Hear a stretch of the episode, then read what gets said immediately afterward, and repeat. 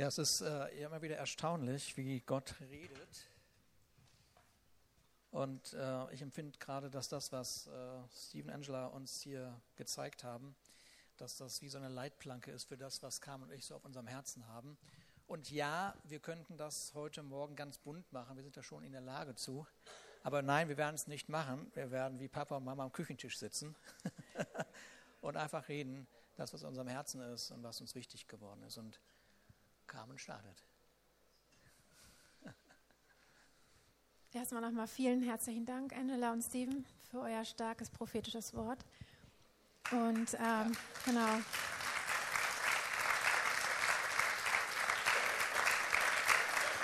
Und ja, ich spreche das aus für uns alle, dass wir das empfangen in unserem Leben und in diesem Haus. All diese Worte, die Gott durch euch jetzt eben gesprochen haben, die empfangen wir und das soll geschehen. Amen. Ähm, Sabine malt übrigens die ganze Zeit hier dabei und sie malt, worum es, worum es heute geht. Und sie hatte tolle Unterstützung von ihrem Sohn, echt Hammer. Also deswegen lasst euch nicht davon irritieren. Sie malt, äh, was Gott uns für heute aufs Herz gelegt hat. Ähm, Vision Sunday, heute ist Visionssonntag und ähm, deswegen wird es natürlich rund um unsere Vision gehen. Peter, du kannst sie schon einmal ranschmeißen. Eine lebendige Gemeinde, die mit der Liebe, Weisheit und Größe des vollkommen guten Gottes die Welt berührt. Eine Gemeinde, durch die Menschen Jesus Christus kennenlernen und von ihm erfüllt die Möglichkeiten des Himmels ausleben. Eine Gemeinde, die Gott liebt, die Menschen liebt und das Leben genießt.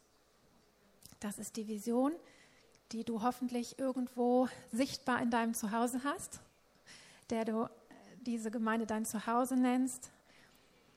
Das ist der Ausdruck einer herrlichen Gemeinde. Gemeinde besteht aus lebendigen Steinen, so stelle ich mir das immer ganz viel vor, so vor meinem inneren Auge. Lebendige Steine, die Gemeinde besteht aus dem Leib Christi, wird das auch genannt in der Bibel, oder die Braut Jesu hier auf Erden. Das sind alles wunderbare Bilder für Gemeinde. Gemeinde ist kein Verein oder eine Möglichkeit, auch keine Option oder eine Eventualität. Vor allem ist Gemeinde der Gedanke und der Plan Gottes für diese Welt. Und zwar deswegen, weil es der einzige Ort ist, wo Gott sich zeigen kann. Und manchmal ist es sogar so, dass man sagen könnte, wo Gott sich zeigen könnte. Dieser Ort, von dem ich rede, ist nicht nur, aber auch in diesem Gebäude zu finden. Ich habe darüber nachgedacht, das ist echt krass. Gemeinde ist der einzige bewegliche Ort, den es gibt. Normalerweise ist ein Ort ein Ort.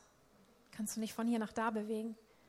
Gemeinde ist der einzige bewegliche Ort, den es gibt, weil er nämlich aus Töchtern und Söhnen besteht, die hier an diesem Ort zusammenkommen und sich dann verteilen überall hin, wo du wohnst, in dein Zuhause, deine Schule, deine Uni, deine Arbeitsstätte. Leider gibt es immer noch viel zu viele Menschen in der Gemeinde Jesu, und damit will ich wirklich die ganze Gemeinde Jesu ansprechen auf der Welt, die sonntags in die Gemeinde gehen, wenn sie vielleicht gerade nichts Besseres zu tun haben, sich hinsetzen und schauen, was denn alles so veranstaltet wird, und sich vielleicht auch mal wundern, dass denn so viele Menschen in dem Haus Gottes arbeiten können, sich auch vielleicht auch verausgaben können. Viel zu viele Menschen in der Gemeinde Jesu verbringen ihr Leben noch als Zuschauer und meinen vielleicht, dass alles zu viel ist, was mit Gemeinde ihr Leben berühren könnte. Und sie schauen sich interessiert an, wie die Leiterschaft einer Gemeinde vielleicht versucht, die, die Vision zu leben und aufrechtzuerhalten. Ich glaube, dass es allerhöchste Zeit ist, ähm, nicht nur in diesem Ort, sondern in jedem Ort, der sich Gemeinde Jesu nennt, wo Gott uns hingestellt hat. Ich glaube, dass es absolute Zeit ist, dass wir aufstehen und aufwachen, dass jeder Sohn und jede Tochter weiß, es ist kein Spiel, das auch was wir eben gehört haben von Angela und Steven, sondern es ist ein gewaltiger Plan Gottes für diese Welt und du hast nur dein Leben jetzt zur Verfügung. Diese begrenzte Zeit. Ich weiß nicht, ob ihr von, ob jemand von euch schon mal Prediger gelesen hat. Hammer. Wenn man das liest, also ich liebe das. Ich bin ja auch Melancholiker, wisst ihr. tiefste Gedanken. Ne? Das Leben ist ein Hauch, in, wenn du die Ewigkeit anschaust. Ähm, es ist ein Hauch und es ist ein Geschenk. Dein Leben ist ein Geschenk, was niemals wieder zurückkehrt. Kein Tag unseres Lebens wird wiederkehren. Der fängt morgens an und ist abends zu Ende. Es ist ein Geschenk. Und ich, es ist so sehr auf unserem Herzen, dass es an der Zeit ist, dass die Gemeinde Jesu versteht, in welcher wichtigen Zeit sie steht. Ich glaube, dass jede Generation seine Zeit hatte. Das ist unsere Zeit, unsere Generation. Und offensichtlich ist, dass Gott überall auf der Welt dieses Wort Gnade, was eine Person ist, Jesus Christus groß macht. Dass Menschen erkennen, ich kann nicht aus eigener Anstrengung zu diesem Gott kommen und ihm gefallen, sondern überall auf dieser Welt schenkt Gott diese Offenbarung seiner Gnade. Was machen wir damit? Und ich glaube, dass das auf Gottes Herzen ist, mit dieser Offenbarung das Königreich Gottes sichtbar zu machen auf dieser Welt. Sichtbar, dass das Licht heller scheint. Dass das, was wir im Moment in den Nachrichten sehen und was auf unser Leben prasselt und wo viele Menschen uns auch sagen, ich kann keine Nachrichten mehr sehen, die drücken mich so nieder, dass das nach und nach von einem gewaltigen Licht vertrieben wird. Und dieses Licht ist die Gemeinde. Das ist der Ort, wo Gott sich zeigen kann und nur an dem Ort. Warum? Es ist der einzige Ort, wo Gott sein Königreich sichtbar und erleb erlebbar machen möchte. Warum ist das so? Du bist genauso wie ich dafür verantwortlich, wie Gott sich durch seine Gemeinde zeigen kann. Es ist nicht die Sache von Pastoren und von Leiterschaft, sondern es ist dein Leben, und wenn du zu dieser Gemeindefamilie gehörst, dann hängt es genauso von dir ab, ob unsere Werte in dieser Gemeinde gelebt werden, ob die Kultur der Ehre, Wertschätzung, der Familie und der Gastfreundschaft in diesem Haus gelebt wird. Jeder von uns ist dafür verantwortlich, wie er Gemeinde lebt. Und ganz am Ende prägst du die Art und das Gesicht deiner Gemeinde. Vielleicht findest du es hart, was ich jetzt sage, aber ich sage das mit aller Liebe in meinem Herzen, weil in unserem Her in unseren Herzen schlägt etwas. Wir möchten die Vision und, dieser, und die Werte dieser Gemeinde schützen. Weil wir davon überzeugt sind, dass es die Kultur des Himmels ist, die Gott in unser Leben, in unsere Herzen gelegt hat. Gemeinde ist nicht aus unserer Idee entstanden und aus anderen Menschen Ideen, sondern eine herrliche Gemeinde ist nur möglich, wenn jeder sie von Herzen lebt. Und das ist unser Wunsch für die ganze Welt, für alle Nationen. Aber das ist unsere Möglichkeit hier. Das ist der Ort, wo Gott uns hingestellt hat, wo er dich und mich hingestellt hat. Klingt auch hart, möchte ich aber trotzdem sagen, weil es aus einem Herzen mit Liebe entsteht. Wir sind nicht daran interessiert, jeden in dieser Gemeindefamilie aufzunehmen. Das ist herausfordernd, was ich da sage. Was ich damit meine ist, wir möchten Christen in diesem Haus willkommen heißen, die diese Vision einer herrlichen Gemeinde umarmen. Das ist uns total wichtig, weil nur wenn wir die gemeinsam umarmen, dann können wir diese herrliche Gemeinde sein. Ja, und du bist so wichtig, du bist so wichtig, dass du diese Gemeinde gesund hältst, dass du diese Gemeinde hochhältst und die Vision dieser Gemeinde und ganz am Ende ist es die Vision der ganzen Gemeinde Jesu auf der Welt. Du kannst nur Teil von etwas sein, wenn du dich mit der Vision, die dahinter steht, eins machen kannst.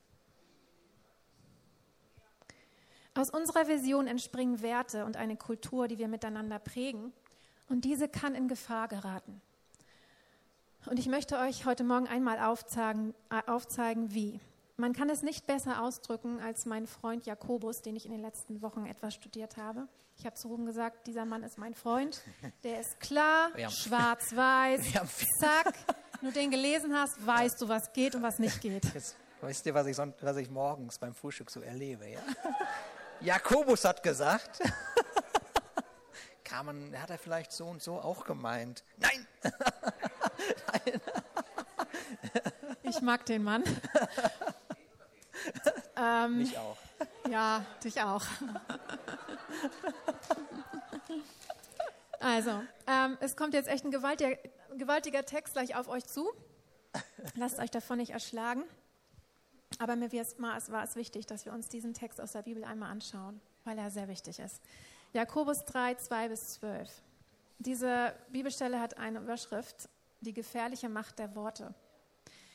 Wir alle lassen uns ja oft und in vieler Hinsicht etwas zu Schulden kommen, am meisten jedoch bei dem, was wir sagen.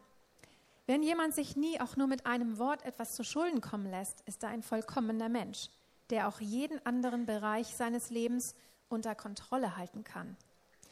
Wenn wir einem Pferd das Zaumzeug ins Maul legen, machen wir uns damit das ganze Tier gefügig und können es so lenken, wie wir es wollen.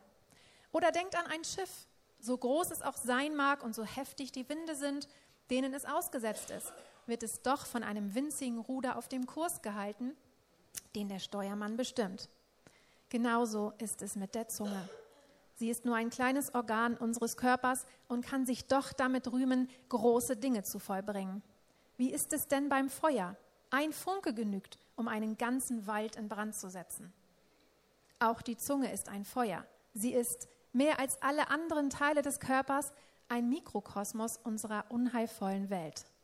Unser ganzes Wesen wird von ihr vergiftet. Sie setzt die gesamte menschliche Existenz in Brand mit einem Feuer, das die Hölle selbst in ihr entzündet.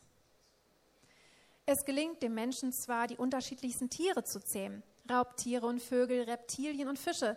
Sie alle hat der Mensch gebändigt, doch die Zunge kann kein Mensch bändigen. Sie ist ein ständiger Unruheherd, eine Unheilstifterin, erfüllt vom tödlichen Gift. Mit ihr preisen wir den, der unser Herr und Vater ist, und mit ihr verfluchen wir Menschen, die als Ebenbild Gottes geschaffen sind. Aus ein und demselben Mund kommen Segen und Fluch. Das, meine Geschwister, darf nicht sein. Oder lässt etwa eine Quelle aus einer und derselben Öffnung genießbares und ungenießbares Wasser hervorsprudeln? Kann ein Feigenbaum Oliven tragen oder ein Weinstock Feigen, meine Geschwister? Natürlich nicht so wenig wie aus einer salzhaltigen Quelle Süßwasser fließt.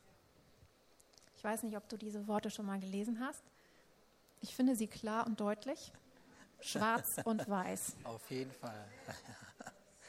und hammerwichtig in jeder Beziehung, in deiner kleinsten Beziehung, in deiner Ehe, in deinen Freundschaften und überall da, wo Menschen zusammenkommen und ganz, ganz wichtig und am allerwichtigsten in der Gemeinde wo Söhne und Töchter miteinander leben. Wir haben es schon so oft gehört, dass Worte schöpferische Kraft haben. Mit unserem Reden können wir entweder zerstören oder das Königreich Gottes auf Erden bauen. So eine Kraft ist in deinem Mund. Wie redest du über deine Geschwister in diesem Haus, in deiner Gemeinde? Wie oder was redest du überhaupt über dein geistliches Zuhause? Interessiert dich die Vision und die Kulturen, die wir hier miteinander leben wollen, überhaupt?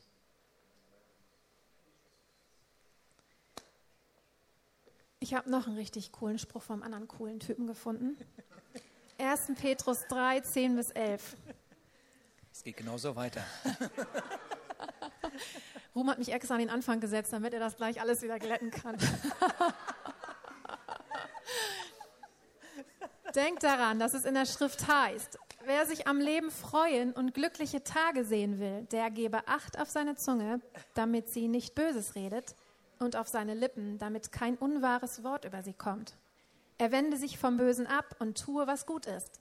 Er sei auf Frieden aus und setze sich mit der ganzen Kraft dafür ein. Wow, das ermutigt total. Petrus zeigt uns hier, es geht doch. Wir können Acht haben auf unseren Mund. Wir können Acht haben auf unsere Worte. Gott hat die Macht in uns hineingelegt. Lass uns genau das tun. Das ist mein Anliegen heute, euch weiterzugeben. Lass uns das leben. Lass uns mit aller Kraft, die in uns ist, für den Frieden untereinander und in dieser Welt sowieso einsetzen. Der Friede startet in deinem Herzen, in deinem Leben und in diesem Haus.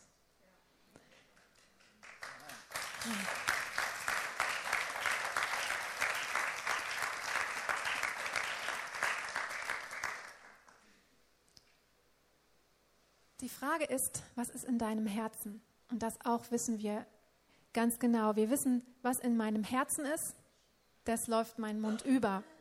Wir kennen alle diesen bedeutsamen Spruch aus Sprüche 4, Vers 23. Mehr als alles andere behüte dein Herz, denn von ihm geht das Leben aus. Also bevor ich etwas sage, fängt es in meinem Herzen an.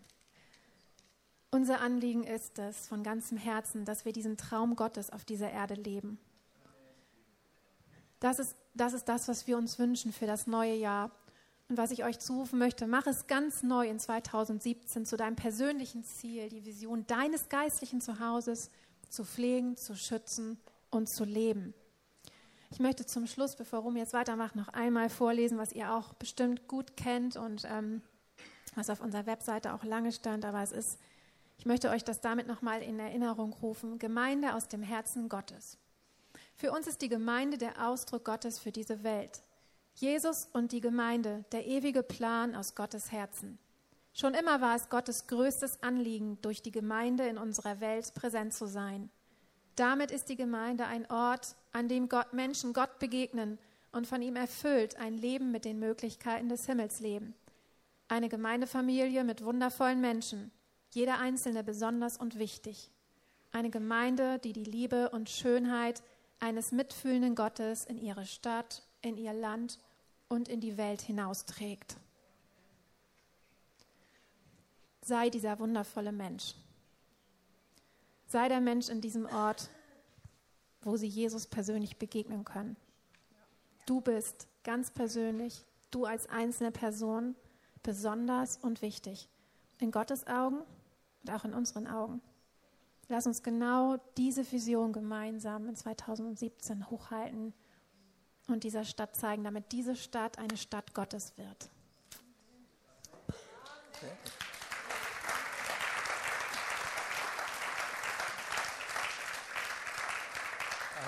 während wir das gestern so durchgedacht haben, haben wir so überlegt, ach eigentlich ist das für jede Gemeinde gut.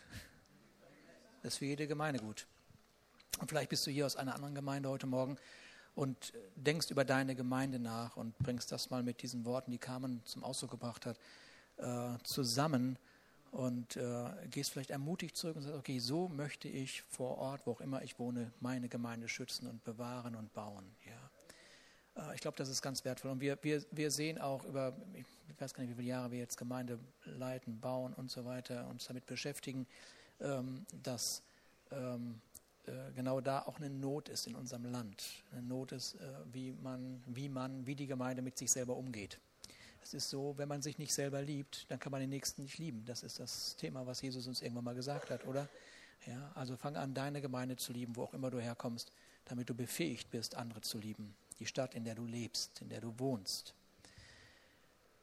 Ähm, jetzt sagt Carmen, ich soll das glätten, aber da gibt es ja eigentlich nicht zu glätten. Das ist eigentlich äh, genau das, das ist Herz Gottes. Ne? Sonst hätte es Jakobus nicht gegeben und auch Petrus nicht. Ja, ja ist so, ja. Und, und, das ist ganz normal. Man bringt in seiner Predigt und in seiner, seiner Predigt und in dem, was Gott einem sagt, man bringt seine Persönlichkeit mit. Das ist auch richtig, ja. Und das ist auch wertvoll so. Und so macht das Ganze das alles lebendig. Das ist nicht so, so, so, so statisch irgendwie. Das ist lebendig. Ja? Äh, du, du, du zeigst deine Leidenschaft in dem, äh, wie du etwas zum Ausdruck auch bringst.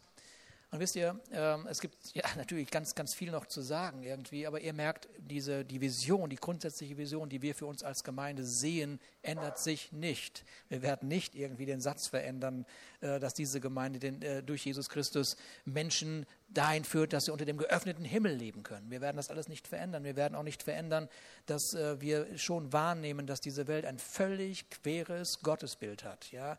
Und dass die Gemeinde dazu da ist, dieses Bild Gottes, so wie er ist, wirklich zu repräsentieren.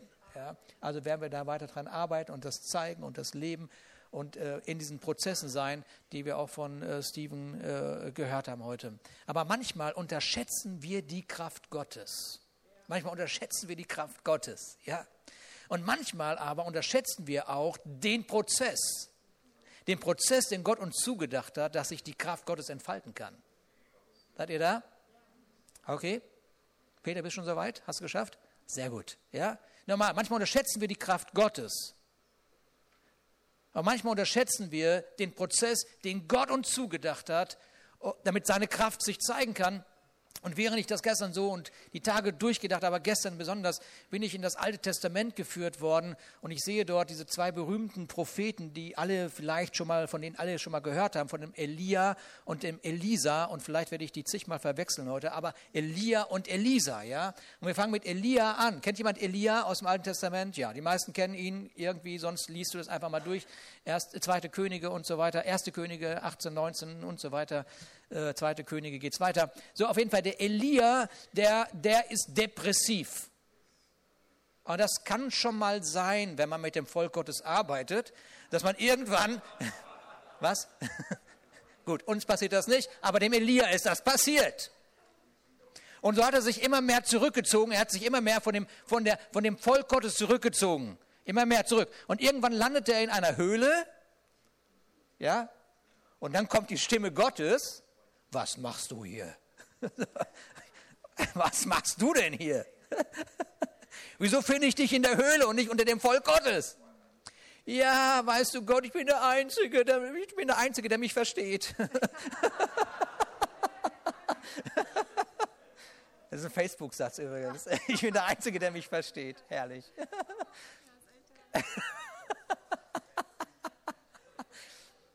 Dann sagt Gott, ich verstehe dich auch. Aber du bist nicht der Einzige. Du bist gar nicht der Einzige. Ja, du bist nicht der Einzige. Und dann, äh, ja, er fängt sich da an zu beklagen, der Elia.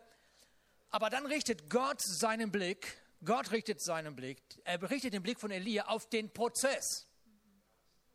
Das ist das, was wir wieder von Stephen gehört Er richtet den Blick von Elia auf den Prozess.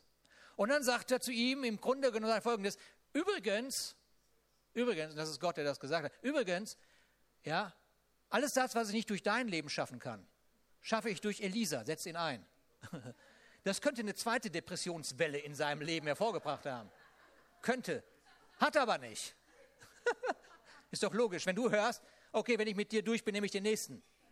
Aber so hat Gott das ja nicht gesagt, so hart. Er hat nur gesagt, also, okay, also hier ist ein Prozess und in diesem Prozess spielst du diese Rolle und in dem nächsten Schritt des Prozesses ist Elisa dran. Und das richtet den Elia tatsächlich auf. Er sagt, wow, jetzt weiß ich endlich, für was ich lebe. Jetzt weiß ich, für was ich lebe. Für genau diesen Prozess. Und Gott hat das große Bild und Gott wird zum Schluss gewinnen. Amen. Gott wird zum Schluss gewinnen. Da kann die Hölle sich bewegen, wie sie will. Egal. Gott wird gewinnen. So. Ähm, der Frust im Leben kommt dann, wenn man nicht mehr weiß, mit was man lebt. Ja, Frust kommt dann, wenn man sich mit allem beschäftigt, nur nicht mit der Vision, die Gott dir persönlich für dein Leben gegeben hat. Das ist so. Deswegen haben wir letzten Monaten immer wieder gehört, wo ist dein Warum? Was, was ist dein, was definiert dich? Ja? Wen willst du von wo, wohin führen? Das sind alles unsere Predigten in den letzten Wochen gewesen. Oder Goliath, ja. Mach dir, bau dir keine kleinen Goliaths, ja. Bau dir keine kleinen Goliaths. Rette diese Welt, ist viel wichtiger. Befreie diese Nation von was auch immer. Okay? Gut, haben wir alles schon gehört, haben wir alles verinnerlicht, wollen wir alles tun. So, jetzt pass auf, jetzt kommt diese spannende Begegnung zwischen Elia, Elia und Elisa. Und wir staunen ja nicht darüber, dass Gott weiß, wo Elisa ist. Auch das haben wir in den letzten Wochen gehört. Gott weiß, wo die Leiter der nächsten Generation zu finden sind. Seid ihr da? Ist irgendwie ein Leiter hier für die nächste Generation? Ich sehe drei, vier, fünf, sechs, sieben, acht. Ja, Hände mindestens. Gott weiß, wo die Leiter der nächsten Generation zu finden sind. Also wundern wir uns auch nicht, dass Elia und Elisa zusammenkommen. Aber wir können mit Spannung beobachten, was da passiert, denn das ist wirklich spannend. Ja? So, pass auf. Also, jetzt kommt der Elia zu Elisa, sieht ihn, wie er da am Pflügen ist. Das war so seine Beschäftigung. Er pflügt das, den Acker seines Vaters und der Elia schmeißt seinen Mantel auf Elisa. Und der Elisa spürt sofort, spürt sofort die Berufung. Er spürt sofort die Berufung. Und er sagt ihm folgendes, 1. König 1920, er verließ die Rinder und lief Elia nach und sprach, lass mich meinen Vater und meine Mutter küssen, dann will ich dir nachfolgen. Nun, der Elia, der, das ist ein spannender, spannender Satz und ihr werdet gleich sehen, äh, was das bedeutet. Also, Elia weiß, wie wichtig dieser Moment ist, das weiß er. Das weiß er, das ist ein Junge, der hat Eltern und der muss das klären. Alles richtig. Der muss sein Leben ein bisschen klären. Ja? Ähm, und das, was Elisa, Elia gleich dem Elisa antwortet, bedeutet nicht, dass es ihm nicht wichtig ist, dass Elisa etwas zu klären hat. Aber er sagt ihm, hör mal, ich habe ein bisschen Erfahrung, ich weiß genau, was passiert, wenn man zurückgeht. ja, ich weiß genau, was passiert, wenn man zurückgeht und die vielen Anforderungen hört, die wir auch immer in deinem Leben stellen werden. Ich weiß das. Deshalb sagt er, sagt, sagt er, was hat er gesagt? Er sagt zu ihm, wohlan, kehre um. Und dann sagt er folgendes, bedenke, was ich dir getan habe. Bedenke, was ich dir getan habe. Und vom Grundtext heißt es eigentlich so, bedenke, was ich dir gegeben habe, um es zu tun. Ich habe dir etwas gegeben, um es zu tun. Denk daran. Seid ihr noch da? Okay, so pass auf. Ah, ah, das Gewicht der Berufung, das Gewicht der Gabe, das Gewicht der Bestimmung der Gemeinde wiegt Gott so schwer. Warum? Weil er die Verlorenheit dieser Welt sieht. Und deshalb ist keine Berufung irgendwie ein Spiel. Seid ihr noch da? Hat irgendjemand eine Berufung hier in diesem Raum? Ja? Okay, nur, nur, nur, nur, dass, nur, dass du weißt, das Gewicht ist nicht irgendwie leicht zu nehmen. Und es, wisst ihr, es geht nicht darum, dass du darüber nachdenkst, ist meine Berufung nach Afrika zu gehen. Ja, deine Berufung kann die Mutter deiner Kinder zu sein. Die Berufung kann sein, dass du eine Firma leitest oder in einer Firma irgendetwas machst. Ist völlig egal. Hauptsache, du bildest, du, du, du zeigst das Bild Gottes da, wo du lebst. Das ist deine Berufung. Warum? Damit die Welt sieht, es gibt einen Gott. Okay, lass uns das nicht so kompliziert machen. Okay? Nicht kompliziert, das haben wir auch in den letzten Wochen gehört. Christsein ist nicht kompliziert. Christsein ist einfach Gott widerspiegeln. Ist ganz einfach. Gut, okay, jetzt muss ich aufpassen, dass ich hier im Text bleibe. Okay, jetzt zeige ich euch eine Übersetzung. Ein, ich zeige euch eine, eine Übersetzung. Noch nicht zeigen, Peter, warten. Ich zeige euch eine Übersetzung. Ich zeige euch eine des gleichen Satzes, des gleichen Satzes. Und diese Übersetzung ist so schrecklich dramatisch falsch, dass ich beinahe gestern dort angerufen hätte wer auch immer es ist, keine Ahnung, ist mir auch völlig egal, ich hätte ihn gefunden. Er hat mich aber dann beruhigt, weil ich dachte, ich kläre das heute Morgen, kläre das erstmal, und damit diese Gemeinde nicht davon beeindruckt wird oder beeinflusst wird. Aber tatsächlich ist das so, die Aussage, die du gleich lesen wirst, ja, kann zu einer Mentalität werden, kann zu einer Gewohnheit werden mit fatalen Folgen. Jetzt seid ihr bestimmt gespannt. Ne? Okay, pass auf. Wir gucken uns mal an eine Übersetzung. Ich verrate sie nicht. Doch, ich habe sie doch verraten. Die kommt da gleich. Also HFA, was ist das denn? Naja, ist egal. Also, Eli, Elisa ließ seine Rinder stehen, lief hinter Elia her und bat ihn, darf ich mich noch von meinen Eltern verabschieden? Danach will ich mit dir kommen. Elisa antwortet, geh nur, du musst nichts überstürzen. Mal, hat, hat die Übersetzung einen Schaden oder was? Schuld, wer ist hier schwarz-weiß, du oder ich? Jetzt auch mal du. Jetzt ich. Ja, geht's denen denn nicht gut? Du musst nichts überschürzen, das muss doch nicht sein, Junge.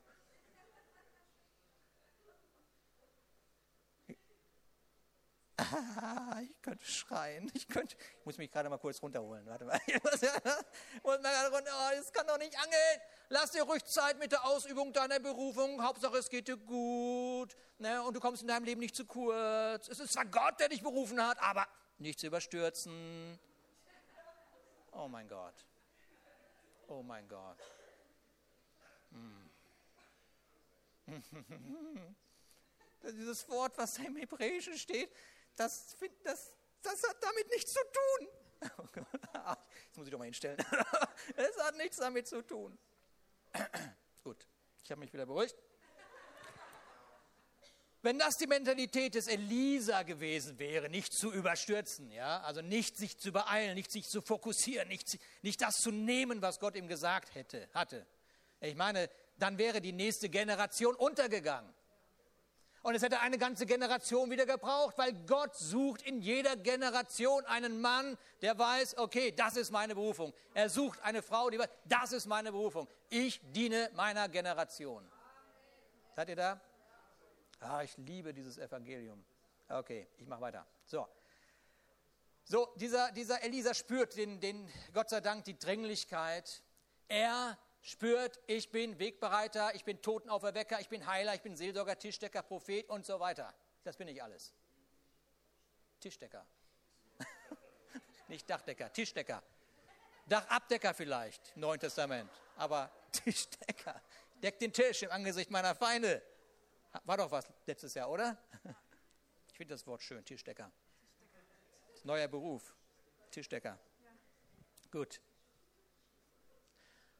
Und weil er das spürt, weil er das spürt, da kann man so viel noch lernen aus dieser ganzen Geschichte. Ja, trifft er eine Entscheidung. Er legt die Werkzeuge, die Tools der Vergangenheit, wie auch immer sie ihn bestimmt haben, er legt sie. Ja, eigentlich opfert er sie sogar Gott. Das ist noch viel cooler, aber das ist eine andere Predigt. Gut, das machen wir andermal. So. So, jetzt, jetzt, pass auf, jetzt hat er das alles geklärt, seine Eltern geküsst, mit, mit etwas schneller, als die Hoffnung für alle gesagt hat. Er hat seine Eltern geküsst, hat sein Werkzeug verbrannt und ist dann äh, dem Elia nachgerannt. Ja, und sagt, pass auf, jetzt kommt jetzt von Folgendes. Erste Könige 1921. Dann macht er sich auf, folgt Elia nach und was? Bitte? Nicht so leise. Er diente ihm. Ja, es ist doch nicht so tragisch. Ich, dienen ist immer so ein Thema, ich weiß, aber kann man ruhig laut sagen. Er diente ihm. So, er diente ihm. Und weißt du, weißt du, was jetzt kommt? Nichts. Es kommt fünf Kapitel lang nichts von diesem Elisa. Nichts. Gar nichts. Fünf Kapitel lang nichts. Wartezeit ist keine verschwendete Zeit, solange du auf Gott wartest und aktiv dienst. Ist noch da? Nächster Facebook-Satz. Wartezeit ist keine verschwendete Zeit, solange du auf Gott wartest und aktiv dienst. Und bevor Elisa mit dem Mantel des Elia auf das Wasser schlagen darf, darf er erstmal fünf Kapitel lang Elia das Wasser reichen. Alle da? Du sagst, woher weißt du das? Weil ich weitergelesen habe. ja, 2. Könige 3, Vers 11. Da ist eine besondere Situation. Und da wird, dann wird der Elisa gerufen. Und dann sagt man, dann stellt man den Elisa vor. Und wie stellt man ihn vor? Übrigens, das ist Elisa, der Sohn von sowieso. Der hat dem Elia Wasser über seine Hände geschüttet. Okay, das ist, er hat ihn gedient. Er hat ihm, er hat ihm die Hände gewaschen. Okay, seid ihr, seid ihr alle da noch? Okay, also Wartezeit, Wartezeit ist kein Problem.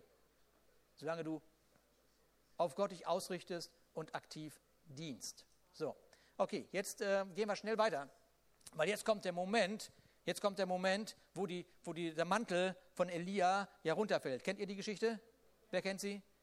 Alle anderen lesen sie bitte zu Hause, habe keine Zeit dafür. Also der Mantel fällt runter. Ja? Und der Elisa muss eine Entscheidung treffen. Er muss eine Entscheidung treffen. Darüber haben wir schon ganz oft gesprochen. Ja, nur weil Gott dir seine Kraft für deinen Alltag zur Verfügung steht, stellt, heißt es noch lange nicht, dass du sie nutzt. Es ist schön, dass sie da ist. Und? Okay, so der Elisa äh, spürt den Moment, lass mich das ganz deutlich sagen, der Einsamkeit das ist immer da, wenn du persönlich eine Entscheidung treffen musst und keiner dir helfen kann. Das ist ein Moment, den kenne ich zu gut. Den Moment dieser, dieser Einsamkeit. Du hast alle Fakten zusammen, ja, und trotzdem bist du alleine. Und du spürst das Gewicht. Ja? Okay? Und jetzt kommt dein Vertrauen in diese Kraft Gottes, dein Wissen über die Kraft Gottes. Erst dann nimmst du mit der Kraft deine Autorität wahr. Oder Du nimmst seine Autorität wahr und erlebst die Kraft, wie auch immer. Und jetzt macht er das. Wir wissen das. Er schlägt auf dieses Wasser. Und am anderen Ende des Ufers stehen ein paar Menschen. Wie das immer so ist. Menschen sind immer interessiert, was macht denn die Gemeinde? Immer. Wenn du sagst, du bist Christ, dann sind immer Leute da, die gucken, wie denn? ja, okay. So, und am Ende, Ende des Ufers stehen Menschen und sie sehen die Kraft und so stellen sie Elisa ein Zeugnis aus. Elisa, du hast die gleiche Kraft wie Elia, sagen sie ihm. Und dann folgen sie ihm nach. Und diese Welt wird der Gemeinde erst das Zeugnis ausstellen, dass sie relevant ist, wenn die Gemeinde mit der Kraft ihres Erlösers dieser Welt begegnet. Wichtiger Satz. Nachdenken. So viele möchten gerne eine äh, relevante Gemeinde sein. Ja? Und ja, ja, wir sind total begeistert von diesen, von diesen Gemeinden, die von Gemeinde überhaupt und die, die einen Weg suchen, relevant zu sein, ja, und dieser, dieser Welt zu begegnen, nicht hinter den Trends dieser Welt hinterher zu rennen, sondern sagen, nee, warte mal, das ist die Kreativ Gott, Kreativität Gottes, das lieben wir, ja, ja, okay, ja, aber, aber die Gemeinde braucht nicht nur Licht und Ton und Nebel, die Gemeinde braucht die Kraft Gottes. Seid ihr da? Okay? Ich brauche die Kraft Gottes. Die Welt soll der Gemeinde ein Zeugnis ausstellen. Du trägst doch hoffentlich ein gutes Zeugnis von dir, oder? Gut, das war ein anderer wichtiger Satz. Ich glaube, wir schreiben ein Buch über Gemeindekamen. Okay, so, wisst ihr, das ist so, das ist so wie die Jünger in der Apostelgeschichte. Die Jünger in der Apostelgeschichte, in Antiochia, Apostelgeschichte 11, die, die, die, die machen das, was sie machen. Und nicht sie haben sich ein Zeugnis gegeben, sondern die Stadt hat ihnen ein Zeugnis gegeben. Sie haben gesagt, hör mal, das sind ja Christen. Und in dem Augenblick, als die Jünger das gehört hatten, wussten sie, das ist es. Das ist es. Wir sind wie Jesus. Wir sind wie Jesus. Wir begegnen dieser Stadt mit der Kraft, die Gott uns gegeben hat durch seinen gewaltigen Sohn Jesus Christus. Halleluja. So, das nächste. Pass auf, pass auf, es geht jetzt, ich muss jetzt ganz schnell durch. Das nächste Wunder, was passiert bei dem Elisa, das nächste Wunder, was passiert bei dem Elisa, das ist der Hammer. Können sich, Hammer ein Wunder ist immer ein Hammer, aber das ist wirklich ein Hammer, weil das ist so unmöglich und so, das geht ja gar nicht. Aber es spricht von dieser Stadt, Eutin. Jetzt? Spannend? Ja, weitermachen? Da kommen Männer aus einer Stadt zu Elisa. Und das, das kann ich wirklich, ich kann das als Zeugnis ausstellen für diese Stadt. Also falls äh, uns aus der Stadt wieder jemand über Internet zuhört, wir lieben diese Stadt. Und wir, wir sagen das, was diese Männer dieser Stadt sagen. Wir sagen folgendes, und die Männer der Stadt sprachen zu Elisa, sieh doch, in dieser Stadt ist gut wohnen.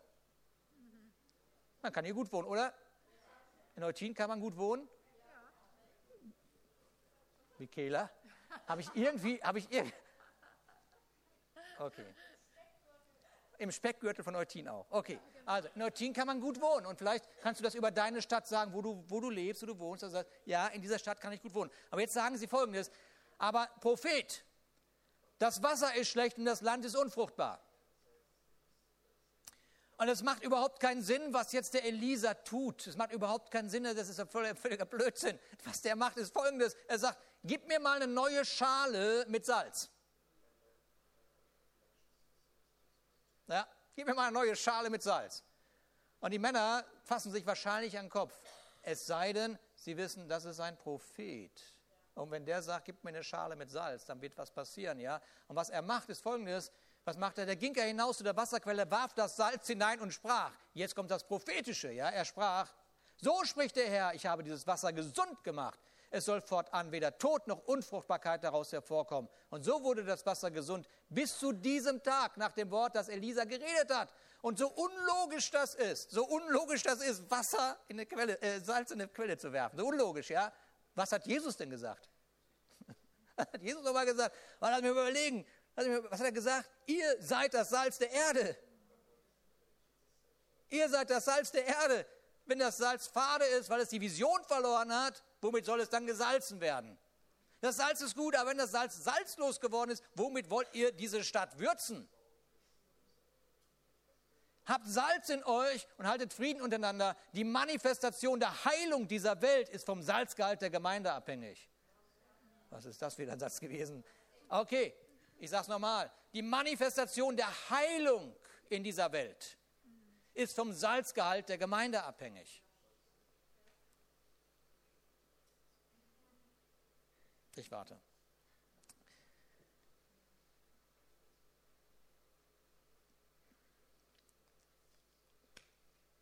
Es war keine Tablette. war ein Pfeffermünz.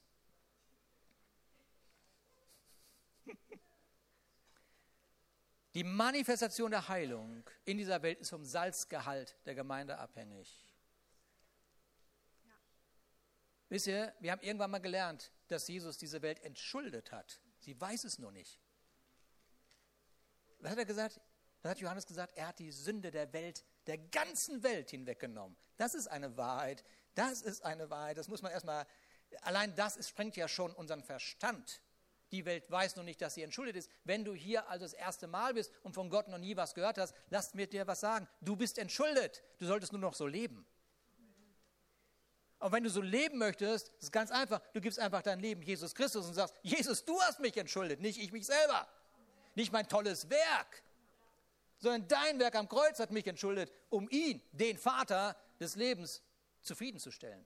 Denn er war ziemlich enttäuscht, ziemlich enttäuscht.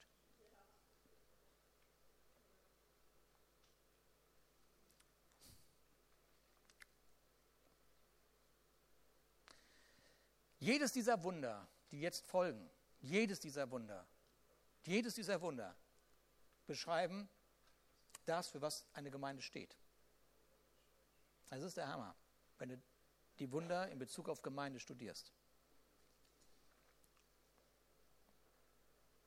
Eines der nächsten Wunder beschreibt ein nächstes wichtiges Prinzip der neutestamentlichen Gemeinde und ein Prinzip für unser Leben 2017. Und genau das ist das, warum ich so begeistert bin von dem, was Angela und Steven uns gerade mal eben in ein paar Sätzen gesagt haben hier. Dabei folgendes: Da ist also Israel und Juda und so weiter sind in einem Krieg und da müssen sie durch irgendein so Tal gehen und dann stellen sie fest: Oh, wir haben zu wenig Wasser. Das passiert schon mal. ne? Passiert schon mal. Ähm, so zog der König von Israel, der König von Juda, der König von Edom aus. Als sie nun einen Umweg von sieben Tage Reisen machten, diese Umwege sind sowieso nicht so gut, aber ist egal, andere Predigt, gab es kein Wasser mehr für das Heer und das Vieh, das in ihrem Gefolge war. Und sie rufen Elisa, aber Elisa, was ist da? Das ist das, was wir auch wissen. Er empfängt erstmal kein Wort und deshalb sagt er, hol mir mal den Lobpreis. Ja, wichtig, ja. Holt mir den Seitenspieler. Und als der Seitenspieler kam, dann kam die Hand des Herrn über ihn. So, lass mich dir Folgendes sagen. Wenn du dich in einem Krieg befindest, und vielleicht findest du dieses Wort zu hart, Krieg. Aber lass mich dir Folgendes sagen. Wenn du äh, in einem Kampf bist mit der Angst und der Unruhe, ja, könnte ja sein. Oder im Kampf immer noch gegen diese Pornografie. Oder im Kampf damit, äh, ob du wirklich jetzt in deiner Gemeinde, was auch immer mit deinen Gaben tun sollst oder nicht, ja, wenn du in so einem Kampf bist, ja, ähm, äh, äh, äh, wie, wie, wie war das? Es war kein Wasser vorhanden? Wie war das? Wenn du dich in einem Kampf befindest ja, und kein Wort von Gott hörst, schau dir mal deinen Lobpreis an. Ganz einfach gar nicht so kompliziert. Wenn du dich in einem Kampf befindest und kein Wort von Gott hörst, schau dir deinen Lobpreis an. Unser Enkelkind hat, das ist jetzt wie viele Monate? 20, 21, 18, 18. Irgendwo die nächste Phase von, von, von Wachstum und nachts nicht schlafen können. Kennen, kennen das Eltern? Eltern kennen, ja, kennen nicht schlafen, genau. Okay, okay. Ja, ich meine, du kannst eine ganze Menge Tricks anwenden. Du kannst den Odi, also den Opi rufen oder sonst wen rufen und so. Können wir alles machen. Haben wir alles gemacht, ist alles ganz schön. Aber das Schönste ist, wenn du als Eltern eine Entscheidung triffst und sagst, mein Kind hat Angst, die Fantasie fängt an sich zu entwickeln, ich mag Lobpreis an. Und ich erfülle diesen Raum mit der Gegenwart Gottes und schaffe erstmal Frieden. Okay? Und dann können wir uns um die Seele kümmern. Ist doch super, wenn man Christ ist, oder?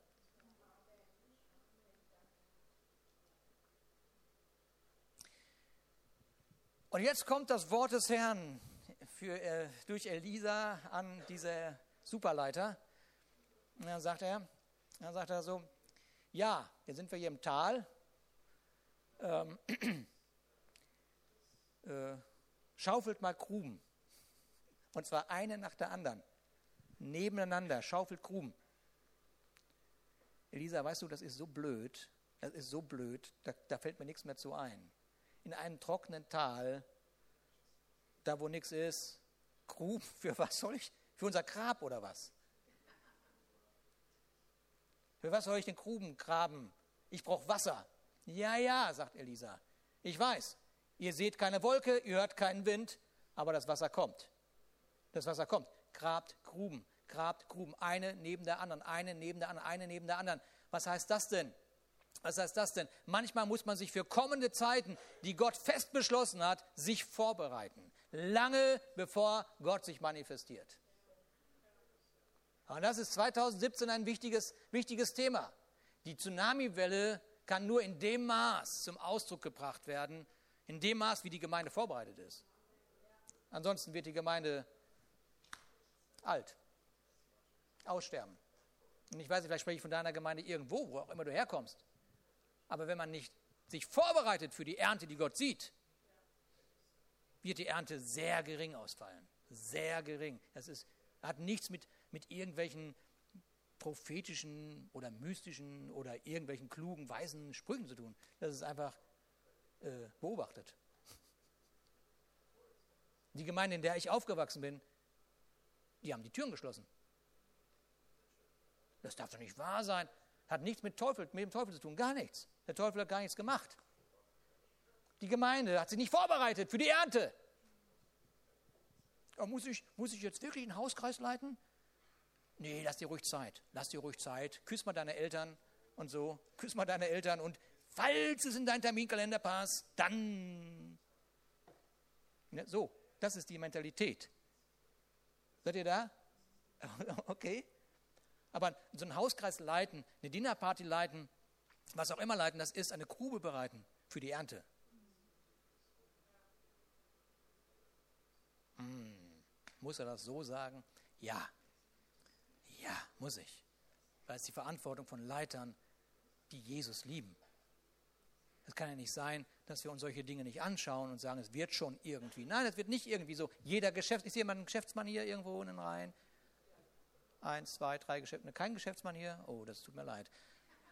Jeder Geschäftsmann weiß das. Er weiß das einfach. Er weiß es einfach, wenn er nicht irgendwie einigermaßen plant. Gut, dann ist das Ergebnis entsprechend seiner Nichtplanung.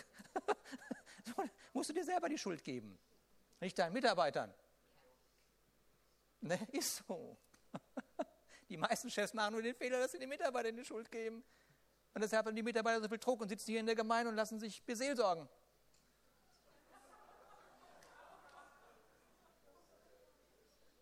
Oh. In den Seelsorgengesprächen, die ich führe, ja, die wenigsten beklagen sich über ihre Arbeit. Die meisten beklagen sich darüber, wie in der Arbeit mit ihnen umgegangen wird wie sie untereinander sich bewegen. Und deswegen sagen wir, komm, komm, du hast den geöffneten Himmel. Du hast den geöffneten Himmel. Bring doch mal eine Strauß Blumen mit. Und hier, die, wo ist Verena? Ist Verena gerade hier? Ist bei den Kindern irgendwo? Dann sagt sie, hat sie irgendwann ein Praktikum gehabt nach ihrem Abitur. Und dann hat sie gesagt, da habe ich einfach mal diese, jetzt haben so eine schlechte Stimmung war hier in dem Laden. Und da habe ich einfach mal dieser einen Mitarbeiterin gesagt, der Kollegin, so wie ich es in der Gemeinde auch kennengelernt habe, Mann, hast du eine schöne Bluse an. Und die Antwort war, willst du dich einschleimen? So weit weg ist diese Welt von Wertschätzung und Ehre. Du hast nur die, du hast nur die Bluse angesprochen. Oh mein Gott. Nur, dass du weißt, in was für einem Bereich du hier lebst in dieser Gemeinde. Dass du es weißt. Das ist, das, das ist, wir wissen, dass das weit entfernt ist von dem. Wir wissen, dass wir manchmal sagen, sag mal, ist das ein Traum? Was machen wir hier eigentlich? Können wir die Gemeinde dahin führen, gut zu reden, können wir die Gemeinde ermahnen, in ihrer neuen Natur zu leben und nicht in ihrer alten? Können wir. Machen wir. Hören wir nicht auf. Wir machen einfach weiter. Okay? Chaka, chaka, chaka. So, jetzt muss ich ganz schnell durch hier. Pass auf. Äh, ja, okay. Guck mal. Die ganzen nächsten Wunder kann ich jetzt nicht durchgehen. Das sind noch mindestens fünf, sechs Predigten. Ist so. Ja, wir schauen uns nicht an, diese Geschichte, wo die Frau sagte, ihr Prophet Gottes, hilf mir. Und er sagt, was hast du denn in deiner Hand? Das schauen wir uns nicht an. Wir schauen uns das nicht an, dass sie mit dem wenigen wegbereitend war für das große Wunder Gottes. Das schauen wir uns nicht an. Das gucken wir uns andermal an. Wir schauen uns auch nicht an, was es bedeutet, wenn du einen Traum in deinem Leben hast und als erstes Gott einen Raum schaffst. Das schauen wir uns jetzt auch nicht an. Aber war alles das nächste Wunder da, ja? Wir schauen uns auch nicht an, Wir schauen uns auch nicht an, dass diese Frau, die Gott einen Raum geschaffen hat, beinahe ihren Traum beerdigen musste. Auch das schauen wir uns nicht an. Wir schauen uns auch nicht an, dass sie allen skeptischen, zweifelnden, nörgelnden Menschen aus dem Weg gegangen ist. Denn sie wusste, wenn sie auf all das hört, auf all das hört, dann wird sie am Ende des Tages ihren Sohn beerdigen müssen oder ihren Traum. Und deshalb sagt sie, geh mir aus dem Weg. Das sagt sie wirklich. Ich liebe diese, diese, diese, es ist einfach Hammer. Geh mir aus dem Weg mit deinem Genörgel. Geh mir aus dem Weg mit deinem skeptischen Blick auf die Gemeinde. Ich beerdige die Gemeinde nicht.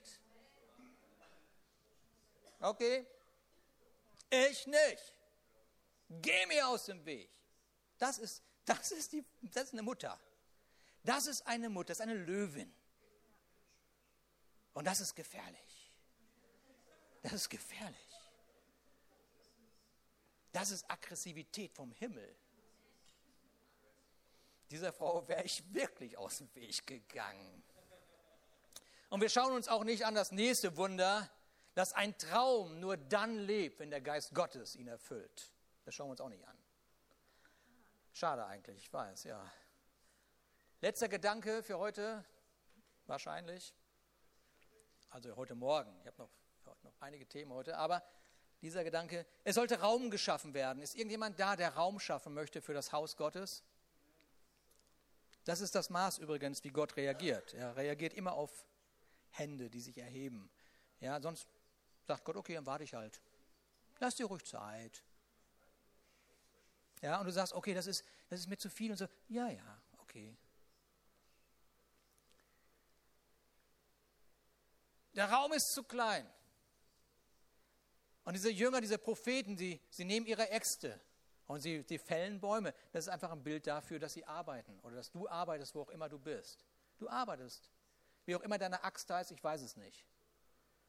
Keine Ahnung, wie deine Axt heißt. Vielleicht Tastatur oder Kreide, was du an eine Tafel malst, oder ich weiß nicht, wie deine Axt heißt. Ich weiß nicht, wo dein Arbeitsplatz ist. Aber ich weiß, dass du arbeitest. Ja? Und ihr kennt diese Geschichte vielleicht. Kürze sie ganz schnell ab. Einen dieser Propheten, der ist mit einer Axt zugange und der haut und haut und plötzlich fehlt diese Axt ins Wasser. Kennt ihr die Geschichte? Habt ihr die schon mal gehört? Sonst müsst ihr die lesen, die ist total spannend, weil, weil, weil wieder das Unmögliche passiert. Du denkst, es, hier, komm, das ist nicht normal, aber das ist schon normal, wenn man mit einem Gott arbeitet. Das ist schon normal. Vergiss mal diese Physik. Ne? Und hier, das sind hier super Wissenschaftler übrigens.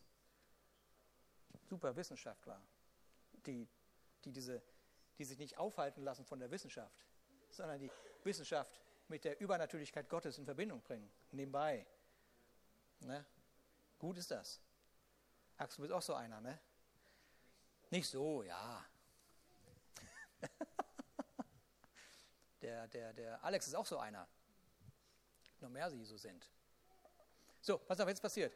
Ja, da, hier irgendwie so, ihr, ihr, Mirja und Clara, alles diese Helden, die staunen, was Gott alles versteckt hat.